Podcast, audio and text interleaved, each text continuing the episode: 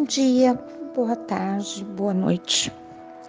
Hoje eu trago uma, uma experiência, uma vivência, uma história real, né? A maioria das minhas histórias é real. E eu pedi autorização para contar, não tenho, não posso contar o nome. E também esperei decorrer um certo tempo.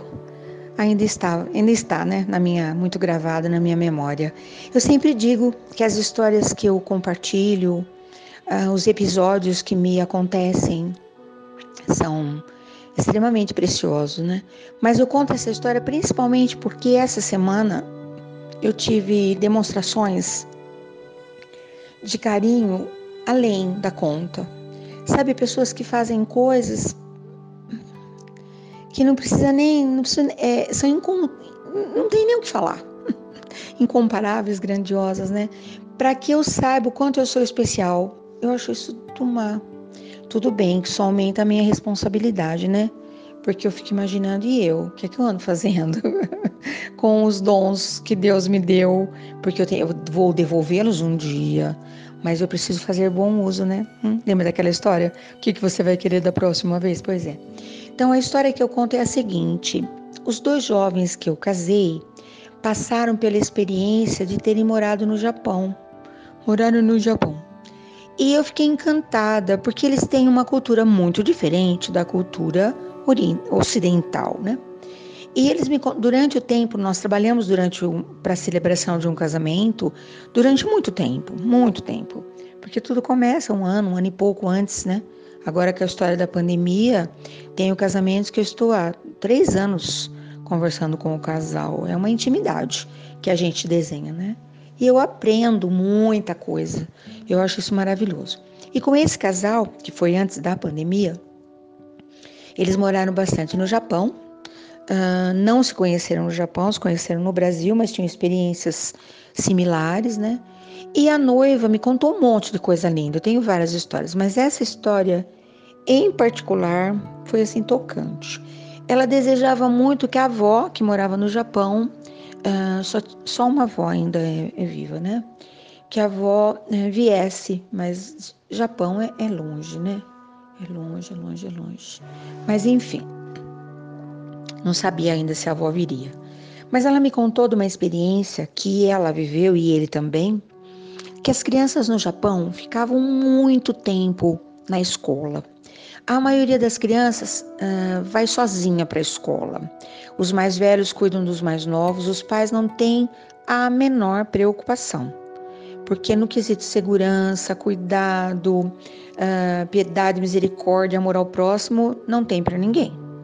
Eles, eles são educados, eles são condicionados a prestarem atenção nos menores, a se colocarem no lugar uns, no lugar uns dos outros. Hum que coisa incrível. A ordem da escola não fica a cargo da, da, de nenhum profissional, não tem uma sanitarista.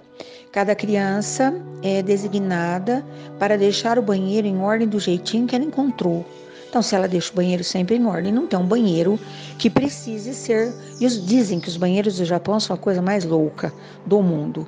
E as crianças aprendem a lidar com toda aquela tecnologia para que a ordem que nos leva ao progresso seja mantida a qualquer custo. Então, se ele encontrou um pedacinho de papel, coisa rara, que o vento trouxe qualquer coisa assim, não importa quem foi que jogou esse papel, isso não tem a menor importância. Eu vou pegar o, papel e vou dar destino a ele, que é na caixinha de papel que vai ser reciclado. Hum, uau. Porém, os pais têm uma outra preocupação num mundo que todo mundo considera assim mais frio, mais sei lá o que, né? De que os filhos esqueçam que eles são amados. Ai, quando a gente é amado, a gente nunca esquece, né? Mesmo que a gente tenha sido amado só por um pouquinho, nunca que a gente vai esquecer isso, né? Não vai esquecer. Eu não esqueço, de jeito nenhum. Quando alguém me ama, eu percebo a quilômetros o amor vindo em minha direção. Ai, que felizarda que eu sou, né? Então, e aí o que acontece? O responsável pela marmitinha da criança tenta fazer de tudo para que quando a criança abre aquela marmitinha, que eles chamam de bentô, o amor pule de lá de dentro. Então eles esculpem as frutas, eles desenham, eles colocam figurinhas, eles colocam declarações de amor. Você consegue pensar um negócio desse? E a noiva me disse assim: ó, nós teremos a entrada dos bentôs. Uh, quem quiser montar um bentô para os noivos, pode montar. E antes das alianças, entrarão as declarações de amor, que não era com comida. Cartinhas, figurinhas, uh, pedra, sabe essas coisas assim. E a família organizou uma surpresa, porque a vozinha veio e mantiveram a vozinha escondida durante os dias, para que ela comandasse a entrada dos bentôs. A primeira marmitinha cheia de amor, esparramando de amor, foi a da vozinha japonesa de passinhos lentos, de olhinhos miudinhos. E hoje eu me lembrei demais de tudo isso. Pensa que todo dia você tem a oportunidade de montar o seu bentô. Às vezes numa mensagem ao celular, às vezes numa declaração de amor, às vezes numa conversa que você nunca teve, numa declaração que você deixou uma vida inteira para fazer, não faço mais isso.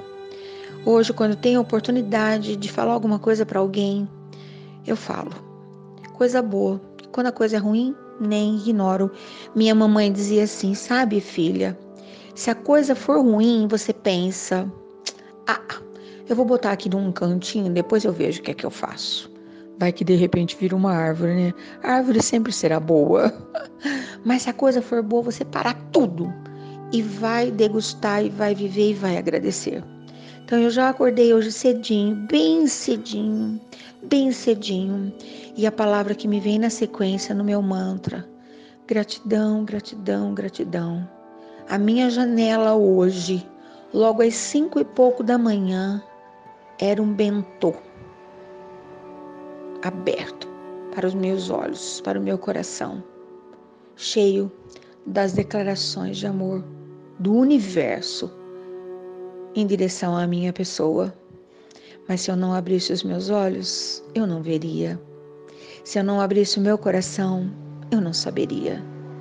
Se eu não me permitisse, tudo isso passaria, entendeu? Então abra teus olhos, teu coração, teus ouvidos, sua mente. Use recursos que você quiser, do que você quiser. Uma pedra, uma pulseira, uma música, um, o que você precisar para que esse dia seja o dia mais incrível, o dia mais maravilhoso, o dia hashtag esse ainda eu não vivi. Bom dia, boa tarde, boa noite. Pensa nisso que eu tô te falando, hein? O dia é hoje.